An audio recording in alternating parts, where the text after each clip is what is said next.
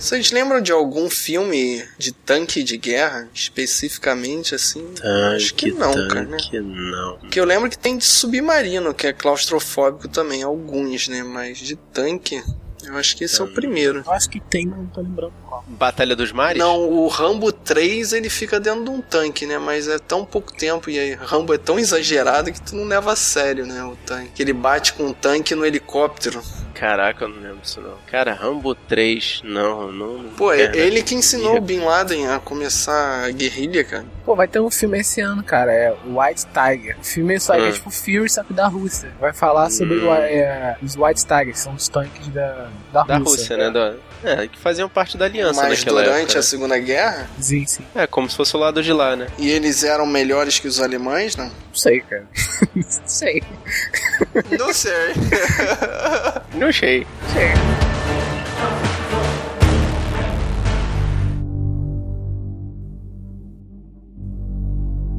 If you think it can't get worse, it can, and it will. The dying's not done, the killing's not done. I promised my crew a long time ago I'd keep them alive.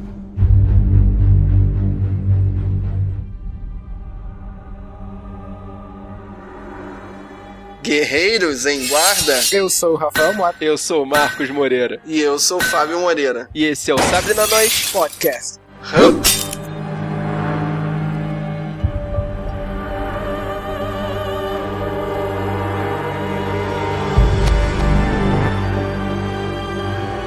Gente veio aqui pra falar de guerra. Um belo filme de Segunda Guerra que se passa dentro de um tanque de guerra. Claustrofobia total. Está falando de Corações de Ferro. Fury. Filme de 2014 e em Portugal se chama Fúria. Pelo menos eles fizeram uma tradução literal dessa vez, né? Classificado como drama de guerra, dirigido por David Ayer, que fez Harsh Times, Tempos de Violência e Os Reis da Rua. É o diretor cotado pra fazer Esquadrão Suicida da DC. Vamos ver o que é que vai sair daí, né? Né, não tenho fé nenhuma. Também não. Expectativa alguma pra esse que isso, vai ser maneiro, cara. Vocês são muito marvetes, pô.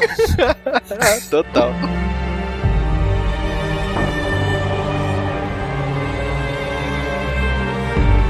Filme estrelado por Brad Pitt no papel de Don War Daddy Collier. Ele é basicamente o líder desse esquadrão que trabalha dentro do tanque. E, porra, precisa falar quem é o Brad Pitt? Ele fez entrevista com o Vampiro, fez Seven, fez Os Doze Macacos, fez Clube da Luta. fez Snatch, Porcos e Diamantes. Esse eu não vi. Isso é maneiro pra caramba. Fez o curioso caso de Benjamin Button. Esse filme é bem legal. E um filme até semelhante a esse que a gente tá falando hoje, Bastardos Inglórios. É, eu não achei muito semelhante, não. Ele, no Bastardos, ele tá muito caricato. Nesse, ele é um, um sargento mais sério. Ok, ok. A gente também tem o Logan Lerman, fazendo Norman Machine Ellis, e ele é o novato da galera. né? Ele tá em Eu Patriota. Pô, cara, esse filme eu não me lembro da participação dele. Ele é um dos filhos do Mel Gibson. Devia estar bem novinho, né? Ele é o garoto do, das vantagens de ser invisível. Você já viu esse filme? Não, cara, ainda não. Mas eu fiquei bolado de ter encontrado que ele é o garoto novo do efeito borboleta, cara. Ele é o- o, É a versão nova do Ashton Kutcher, né? Exatamente, cara. Fiquei bolado de ver isso. Não lembrava. E parecia um garoto tão bonitinho e faz essa. Ficou, ficou grande e feio pra fazer esse filme, é isso mesmo? Ué, ele envelhece, né, pô? Ele é. é,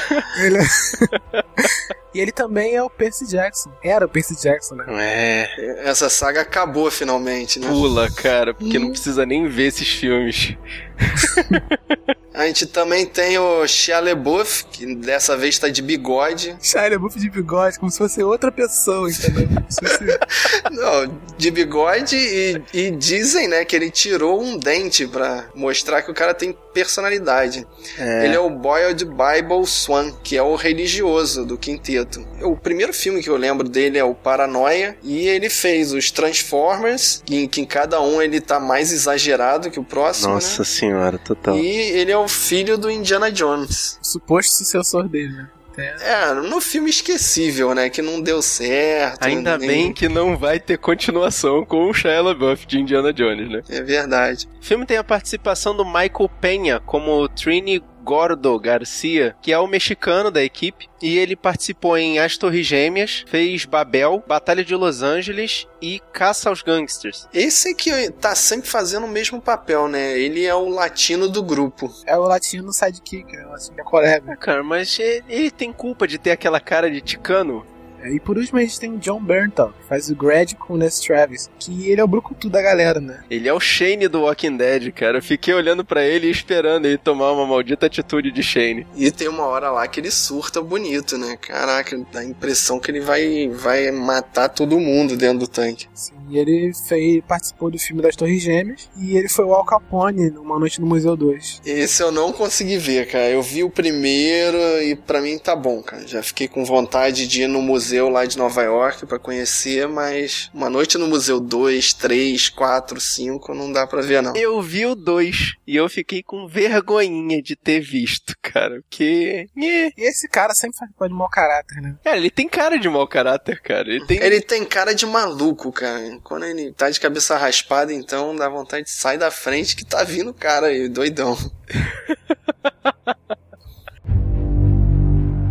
Sergeant Collier, I'm your new assistant driver. Tank school? That's home. E vamos para a sinopse. No final da Segunda Guerra Mundial, cinco soldados que estão dentro de um tanque de guerra, o Fury, contra os alemães, que mesmo com indícios de derrota, os alemães não desistem, continuam avançando contra as tropas da aliança, que também não desistem e lutam até o último homem. É, esse filme se passa no período pós dia D, tá tudo encaminhado, né, para derrota alemã, mas tinha aquela galera da SS que pegava civis e botava para levar tiro contra o exército americano. Essa parte que eu achei muito doideira e muito realista. A SS, para não desistir da guerra, começou a botar mulher, criança, velho, todo tipo de gente no exército. É um absurdo. E eles ainda enforcavam, deixavam gente pendurada nos postes com placas dizendo que esse não, não quis lutar pelos alemães para deixar de exemplo, né? Para assustar o povo, os civis mesmo, né? Que estavam escondidos para lutar contra os soldados. É uma tremenda covardia. Você sabe se esse filme é baseado numa história real ou é mais um daqueles que usa do, da história e conta uma, conta uma separada? Eu não, não consegui encontrar fatos que comprovassem alguma situação desse filme, não. Eu acho que é baseado na guerra só. Mas é um filme muito legal porque é o ponto de vista mais claustrofóbico possível, porque o filme passa mais de 50% dentro do tanque. Sim, e a gente acompanha o momento que um dos soldados que ficam dentro do tanque que é morto, né? E entra um novato, um cara totalmente cru que era datilógrafo no exército e é mandado para dentro do tanque, cara. Ele nunca tinha nem pego numa arma. Desespero dele, tadinho, de ver ele dizendo que não foi treinado para matar ninguém, ele foi treinado para datilografar 60 palavras por minuto.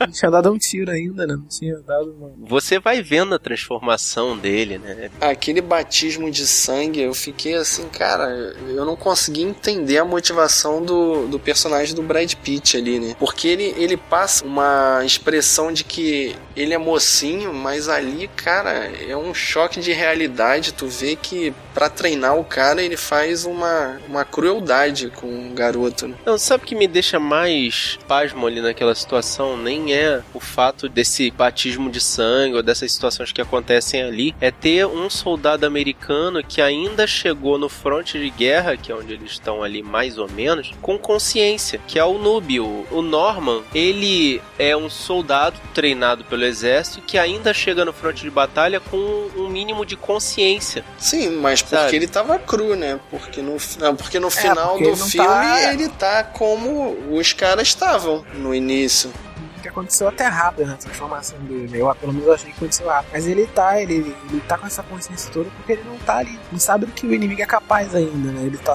até o momento tava só por fora. Tanto que na primeira cena que ele, ele deveria ter atirado ali, ele vê as Ele crianças. se nega a atirar. E por causa disso, né, ele deixa amigos dele serem atingidos pelas crianças. Deixa o comandante morrer, né? O comandante que tava na frente dele. Sim, exatamente. O comandante daquele batalhão ali vai pro saco porque ele deixa de tomar uma decisão, né? Ele ainda usa o discernimento dele, um pouco de discernimento Sim, que ele ainda tinha pra poder ponderar as decisões dele. É, isso que eu falei. Então, no momento ele não sabia do que, que o inimigo era capaz. Ele viu crianças ali é, mexendo com armas e ele não acreditou no que ele tava vendo. Não acreditou que elas seriam homens capazes de, Uhum. de atirar, né? De matar e tal. E também, apesar dessa movimentação de guerra e toda essa, essa sanguinolência e essa falta de, de limites morais, o próprio sargento Warderi ali tá sofrendo enquanto, entre aspas, cria a sua equipe dentro do tanque. Que você vê vários momentos em que ele vai pro canto e vai chorar ou, ou vai rezar, sentir a dor dele. Se recompor, né? E eu achei interessante esse que ele faz um personagem durão ali, mas que é uma máscara, né? Que no final do filme a gente percebe que ele é tão religioso quanto o Bible. Ele tem toda essa carga, né? No, no- nos ombros dele da guerra, mas ele tem que manter a postura porque ele é o cara que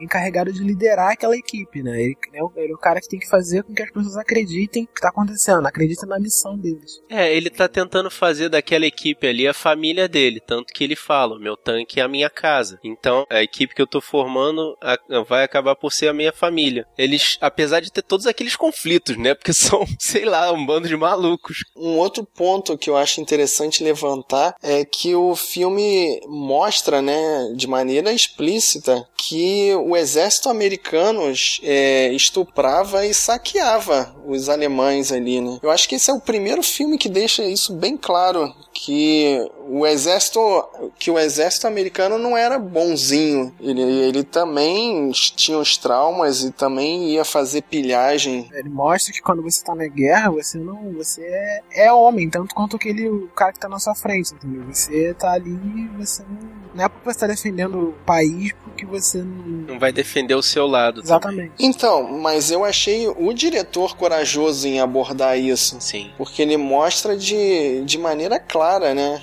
Crimes de guerra também, né? O assassinato de prisioneiros do Sim. lado americano. Isso acontecendo, mostrando o lado ruim do, do exército americano ali também, né? Que eles não são os super-heróis. É o que eu ia falar, que na guerra não existe bandido e mocinho. Eles são soldados ali cumprindo ordens dos- dos seus superiores e sem medir as consequências dos atos. É a coisa realmente saindo do controle. Exato. Chega um momento na guerra, né? Que isso acontece em todas as guerras, que você não tá pensando mais em defender o seu país, em defender a pessoa que tá do seu lado. Só que sai bastante do controle, porque o fator humano toma conta nesse momento, né? A, a, a questão da ganância, a questão da soberba. Eles fazem tudo que eles estão fazendo ali também tomado por emoções que são humanas. Eles são treinados para ser soldados, máquinas de guerra, mas são seres humanos, têm cérebro, emoções, essas coisas. Tem hora que toda a questão política né, vai por água abaixo. Você chega ali na guerra e você se vê no perigo, né? Que, que é a guerra. Uhum. E tem a parte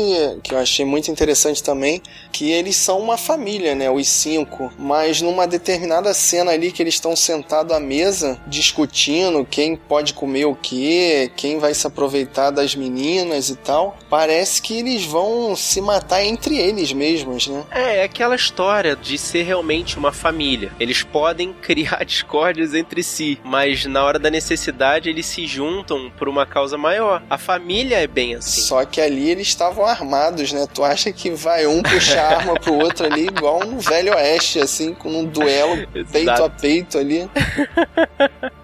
É, assim, o, o enredo coloca coisa muito mais exacerbada do que o normal, né? Mas é realmente assustador ali. Aque- aquela cena, cara, é bem É muito marcante. tenso. Porque faz um pico de emoção muito rápido, sabe? Tipo, em cinco minutos tá numa situação familiar e passa por uma situação de perigo real, sabe? Meio piscou, perdeu. Tem várias cenas que você vê, assim, mortes rápidas, é, atitudes das pessoas, cara, que se você não prestar atenção ali, você perde muita informação também. E falando em mortes, tem decapitação, esquartejamento, é bem cruel as cenas ali, né? Muito bem feito. Tiros de canhão direto na cabeça de soldados, cara, é muito violento.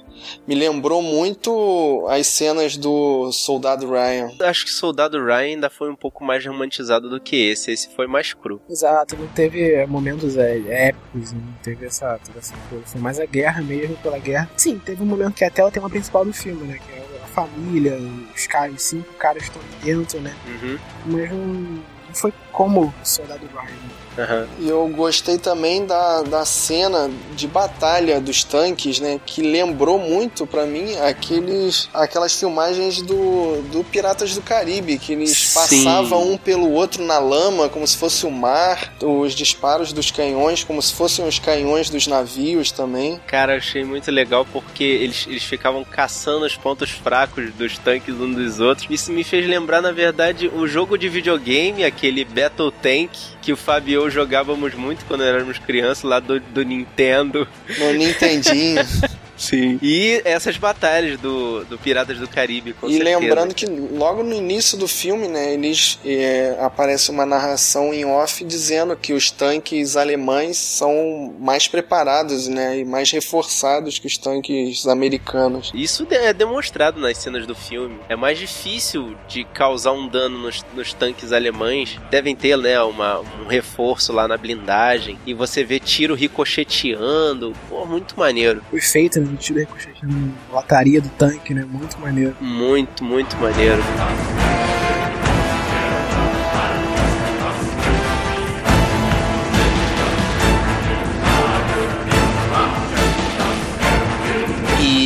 Os tanques, cara, eu acho que os tanques são personagens muito importantes nesse filme, sabe? São, claro, máquinas dirigidas por humanos, né, que estão ali pra atender a necessidade da guerra, mas o tanque, o Fury, o tanque que eles estão usando, é um personagem importantíssimo que você percebe a mudança do filme depois que acontecem várias coisas com ele, sabe? Ele tá ali junto, ele é uma parte integrante dessa família que é essa equipe que tá nele. Inclusive, ele é o último, é a última cena do filme que mostra ele de, de cima para baixo. E é muito interessante que mostra a estrada desviando dele, como se ele fosse o obstáculo ali intransponível. Vocês repararam nisso? Sim. A última cena, ele fica no meio da estrada e a estrada faz um desvio dele. Ah, sim. Caraca, é, me deu outro ponto de vista agora, porque eu já tinha a questão. O meu ponto de vista antes de você ter falado isso era a questão dele ser o ponto de referência só. Essa a questão de assim, ele é o inabalável, ele é o insuperável. Ali é pra mostrar que ele mudou a guerra, mudou a- o rumo da história ali naquele ponto. E a última frase ali do filme que eu fiquei chocado, né? Quando o, o novato é resgatado e o cara chama ele de herói. Que, deve ter passado na cabeça do cara ali, né? Depois de tudo ali que ele viu, o outro ainda chama ele de herói. Porque ele não se sente como um herói, né? Na Eu hora. acho que ele é qualquer coisa menos um herói naquele momento. Se sente mais como um sobrevivente, né? Um Sim. espectador ali daquilo que aconteceu. Né? É porque, analisando de fora, né, a participação dele foi muito importante, mas vendo o que ele viveu ali dentro, parece que não vale a pena, né? Assim, da perspectiva dele, parece que não, faz, não fez sentido. Né? Sim. Você vê que ele sai dali tão confuso quanto ele entrou, na verdade, porque ele passou por tanta coisa, tanta uma transformação muito rápida e também foi meio vítima das consequências em diversos momentos ali, cara. Mostra que ele, ele meio que seguiu a maré e depois que tudo aquilo acabou, tipo, e aí, sabe? A cara que ele fez no final, tipo, o que que eu fiz aqui? O que que eu tô fazendo aqui? Ele ficou com aquela cara de, de desolado, sabe? É aquela discussão, né? Mesmo você vencendo a guerra, pra quem tá lá dentro, né? Não, não tem vencedor, né? De todo modo você vai perder. E fora a cena, a, a parte né, que eu achei ma- mais forte do filme, foi quando a casa caiu, né? Que eles estavam, que as duas mulheres e apareceu o corpo né, das duas ali, mostrando que as duas morreram. E ali, pra mim foi o ponto, um dos pontos altos que ele construiu caráter, né? Dentro da guerra, né? Ele viu o que a guerra constrói e o, e o tempo, né? Que a guerra destrói. Sim, e o cascudo pega ele e fala, né? Pô, tu acha que você é o único que perdeu alguma coisa na guerra? Todo mundo perde e muitos vão morrer e você vai ver muitas pessoas morrerem. também a questão deles meio que se conformarem com a situação de estarem ali na guerra, de serem convocados para ir para os campos de batalha, dizendo: ah, isso é a guerra, isso é a guerra e é o melhor, é o melhor, é o melhor trabalho do mundo, o melhor local que eu, que eu gostaria de estar. Melhor emprego que eu já tive na vida. Eles ironizando isso e diminuindo essa participação de uma forma, sabe, é, é desumano, cara. É uma maneira de, de tentar melhorar a situação, né? Se enganar um pouco ali. Best job I ever had. Best job I ever had. Best job I ever had. É, o filme é legal dar o destaque a um outro ponto de vista da guerra, porque essa coisa da guerra, qualquer guerra mundial, tem zilhões de assuntos que podem ser abordados em vários filmes diferentes. E esse é, na verdade, para mim foi só mais um, sabe? Não deu destaque a nenhuma coisa altamente importante, só mostrou que a guerra faz mal. Mas eu discordo totalmente, cara. Eu acho que esse filme fica do lado do resgate do soldado Ryan, que para mim continua sendo o melhor filme de Segunda Guerra, principalmente Sim, pela. Batalha do Dia D, né? Tirando a parte chorosa do Spielberg, mas eu achei esse muito mais real e a abordagem, o ponto de vista, né, a abordagem de dentro do tanque, eu achei assim um diferencial. E como mostra as crueldades, assim, uma parte que eu acho que eu nunca tinha visto em filme nenhum americano, que mostra as maldades causadas pelo próprio exército americano, como eles ficam doidos assim. Eu já tinha visto esse tipo de abordagem na Guerra do Vietnã, que foi bem mais violenta, né, bem mais tensa. Nascido pra matar destacou isso muito. É, os soldados realmente ficando malucos. Então eu achei que esse filme fica no top 10 filmes de guerra, filmes da Segunda Guerra pra mim. Bom, eu achei um filme. Não achei um filme ruim, mas achei um filme ok. Justo, né? Com, com a proposta dele de ser um filme que pega um batalhão, né? Como outros, vários outros filmes de guerra né, fazem. Pega um, um determinado grupo, né? Que fez parte da guerra, conta a história do ponto de vista deles. Eu achei um filme ok, justo, né? Nessa parte. A divisão, né? Dos personagens, né, da característica de cada cada personagem, achei, também achei ok, mas não aquele filme que, ah, vai, entrou pra história dos filmes de, de guerra, não, filme bom, né, e ok. Esse filme participou da escalação do Oscar também? Não, mas ele veio na onda. Nossa, indicado, o Shia, Shia LaBeouf foi indicado. melhor Ao quê? Tu tá circuito. maluco, Em cara. algum, Tá em algum maluco. prêmio. No ACCA, é, no É, ACCA. no, no Award Circuit Community Então, por isso que ele Awards, veio na, na Nossa, aba dos cara, filmes do sim. Oscar, né? Ele, ele ganhou. Ele foi Ah, indicado tá. a algum prêmio desses. Não do Oscar, mas do. Os outros prêmios que não são tão conhecidos, mas são tão importantes quanto. I'm scared. I'm scared too.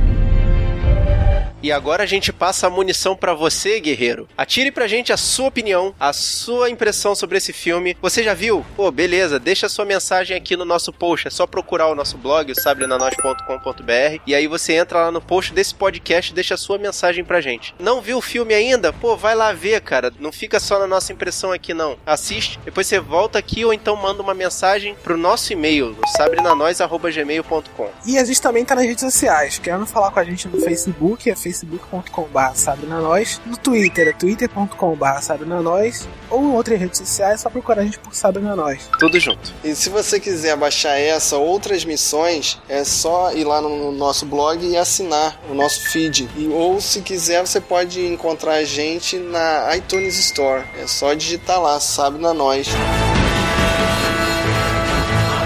Eu sou o Marcos Moreira Eu sou o Rafael Mota. E eu sou Fábio Moreira. e esse foi o Sabrina Nós. Podcast.